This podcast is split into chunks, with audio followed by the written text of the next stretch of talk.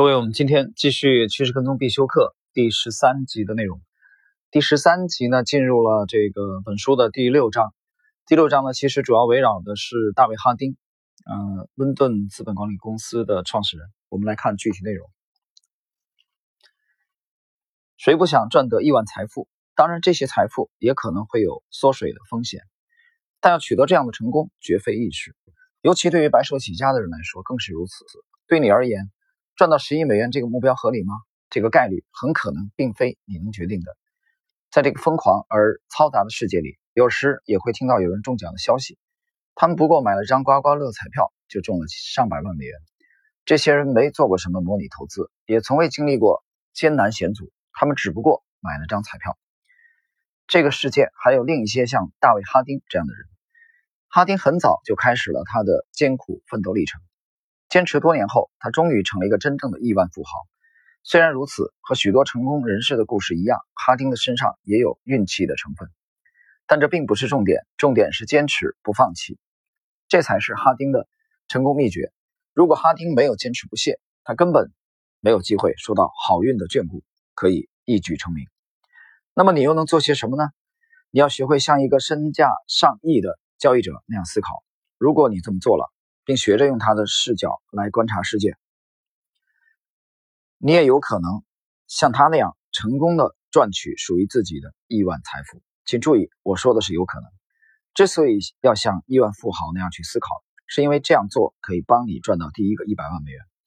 只要具备勇气和决心，任何人都能想出赚到第一个一百万的方法。只要你挺过那些艰难岁月，生活在伦敦的哈丁以商品交易之王的美誉闻名于世。主要原因是媒体总是喜欢谈论趋势交易者的交易品种，而不是他们的投资策略。可以说，哈丁几乎是一夜成名的。但是为了这一刻，他付出了三十年。在二十多年的时间里，哈丁利用趋势跟踪交易所获得的年均收益率接近百分之二十。让我们花点时间理解一下这句话的意思。最近，这位还不到五十岁，但已满头白发的金融奇才迷上了收藏有关经济史的书籍。其中一些书的出版时间可以追溯到十九世纪六十年代。接下来我们进入这个，啊，大卫·哈丁的啊这一节的第一个正式的小节：数学与计算机强强联手的投资时代。哈丁毫无疑问是个聪明绝顶的人，他毕业于剑桥大学，获得物理学学士学位，但他在专业上并不十分用心。这样一个学位对哈丁如今的趋势跟踪赢家身份毫无裨益。据我查证，物理跟趋势跟踪没有任何关系。哈丁早期沉迷于技术分析，对趋势跟踪的优势有所了解，但他很快认识到需要对他所做的交易进行科学的分析。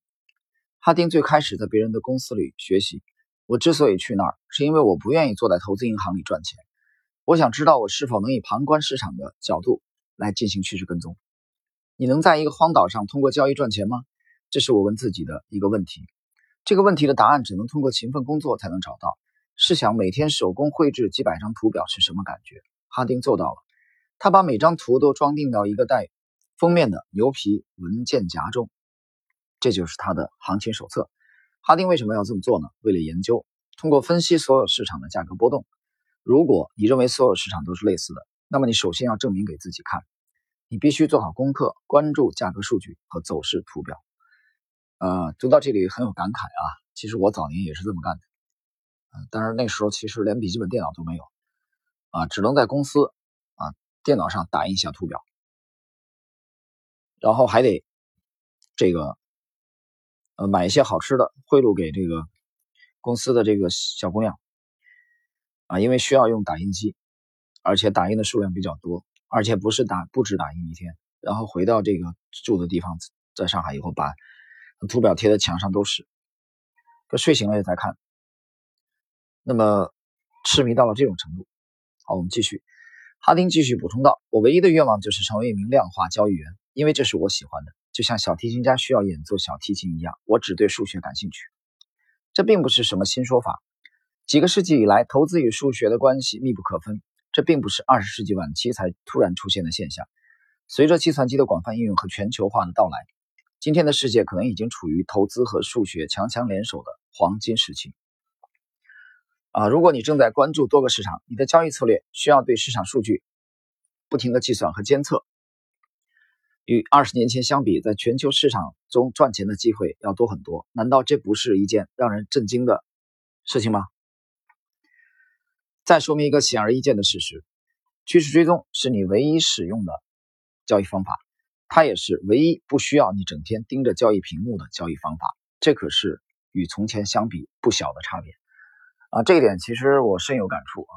这个从之前的嗯，可以说入市的相当长的时间那几年。都是停留在这个每每个交易日都要紧盯着四个小时的屏幕啊，盯着分时图啊，那种疲惫、那种那种感觉啊，那种境界和你趋势跟踪的这个啊现有的这种风格啊，完全的不同。现在其实有大把的时间，我们可以享受生活啊，这个休假也好，读书也好啊，陪陪孩子也好，和朋友交流也好，就这样我们可以把自己从屏幕啊解放出来，但是。虽然你在解放出来，你的眼睛并没有盯着屏幕啊，但是我们知道我们的持仓啊在顺应趋势，我们的这个体系交易体系在跟踪这个趋势。我们也知道，从站在阶段性的角度而言啊，我们的钱在不断的增值。难道还有什么比这个更美妙的事情吗？好，进入这个这一章节的第二个小节，赚钱不只限于股市，还有商品与外汇啊。我想这样啊，因为它这一。章的这个篇幅还是有一点长啊，我觉得我们大概也需要那么需要那么至少两期啊来介绍这个内容。今天我想我们这一期稍微简短一点啊，就再只介绍一个小节就结束啊，因为等一会儿呢我有一期这个啊人生不过啊这个时进退啊这个来录制一下，这个挺挺感慨的啊。其实大家有兴趣可以去听一下啊，稍后我会更新。啊，谈这个人生其实不过就是进与退的问题。好，我们把这一集节目呢，啊，最后这个小节进行完。赚钱不只限于股市，还有商品与外汇。趋势跟踪法确实是一门科学，虽然这门科学从未公开发布过。哈丁心知肚明，用听着有些恐怖的话语来说，如果你愿意打开和服，就要把那本记录着交易图表的厚厚的牛皮文件夹拿出来。哈丁与趋势跟踪系统做各种交易，而且屡试不爽。他通过模拟交易形成。并验证他的想法和假设，就像目前为止其他交易者看到的那样。多年来，他所做的事情不过是在进行趋势跟踪的试验。但哈丁使用的可不是显微镜或望远镜，计算机才是他的试验工具。他观测的也不是天上的星星，而是数据和模拟语言。趋势跟踪策略需要花钱，也能赚到更多的钱。这是一个非常简单的法则。我们研究市场数据时，会碰到各种各样的图表和指标。哪些才是与研究有关的数据呢？是价格数据。作为一名趋势跟踪交易者，利用价格数据可以进行期货交易型开放指数基金啊 ETF 等。即便如此，许多趋势交易者之所以做期货交易，是因为期货在全球来说是一种流动性强、廉价而有效的交易方式。如果你打算借助一家趋势跟踪公司来投资，你就应该知道那些职业趋势交易者是哪一类人。当然，如果你只是以个人的方式来做趋势跟踪交易，则另当别论。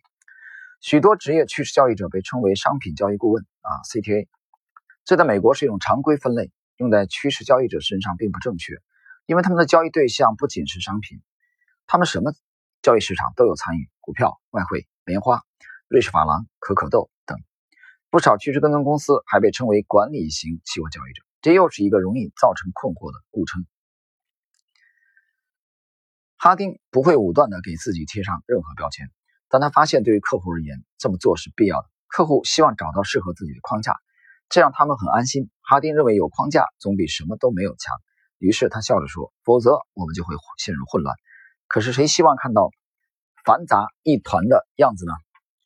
呃，大卫·哈丁呢？这个其实主要是把技术分析和这个计算机相结合啊，他取得的成功，而且我们看到了他早年也有的这个经历啊，就是对图表的这种痴迷。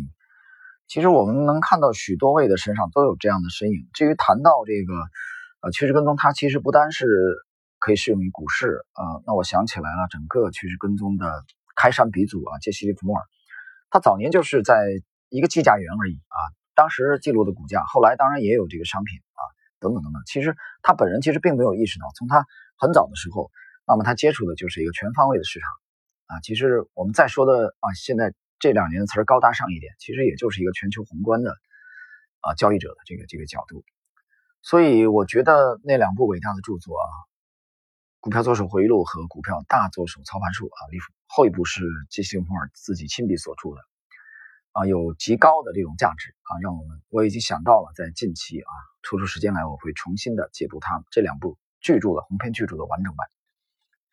那也就是说，我们今天的这个撰主啊，大卫哈丁啊，也是这种风格，就是他并不是说单纯的只交易的一个股票而已。那么在这里，我们之前解读的这个迈克尔卡沃尔的著作啊，今天这已经是第二部了。你都会发现，这里边那些杰出的大师啊啊，比如说这个比尔啊，比如说这个欧亨利啊，约翰亨利啊，比如说这个埃德塞克塔啊，比如说。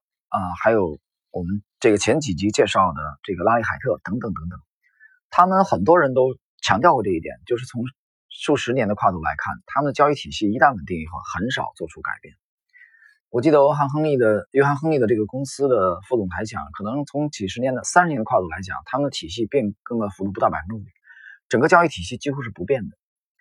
啊，这个是来源于他们对人性的深入透彻的挖掘和研究，他们的底气其实。啊，就基于此，就他们坚信历史会不断重演，所以这是图表研究图表的巨大的价值所在，而这一点并没有为很多的业余投资者所重视。好了，那么今天的这一集内容啊，最后的这点点评呢就到这里。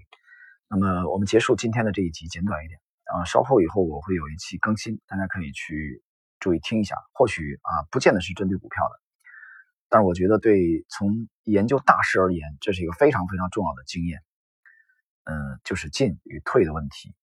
对大势的判断正确与否，利弗莫尔在第一部与这个埃德温·勒菲弗合作的畅销全球一百年的这部著作，呃，作手回忆录当中啊，已经通过老虎机白翠琪的这个口中啊，完善的表达了出来，包括利弗莫尔本人的这个这个重复啊，这里边的要害，也就是对大趋势的把握。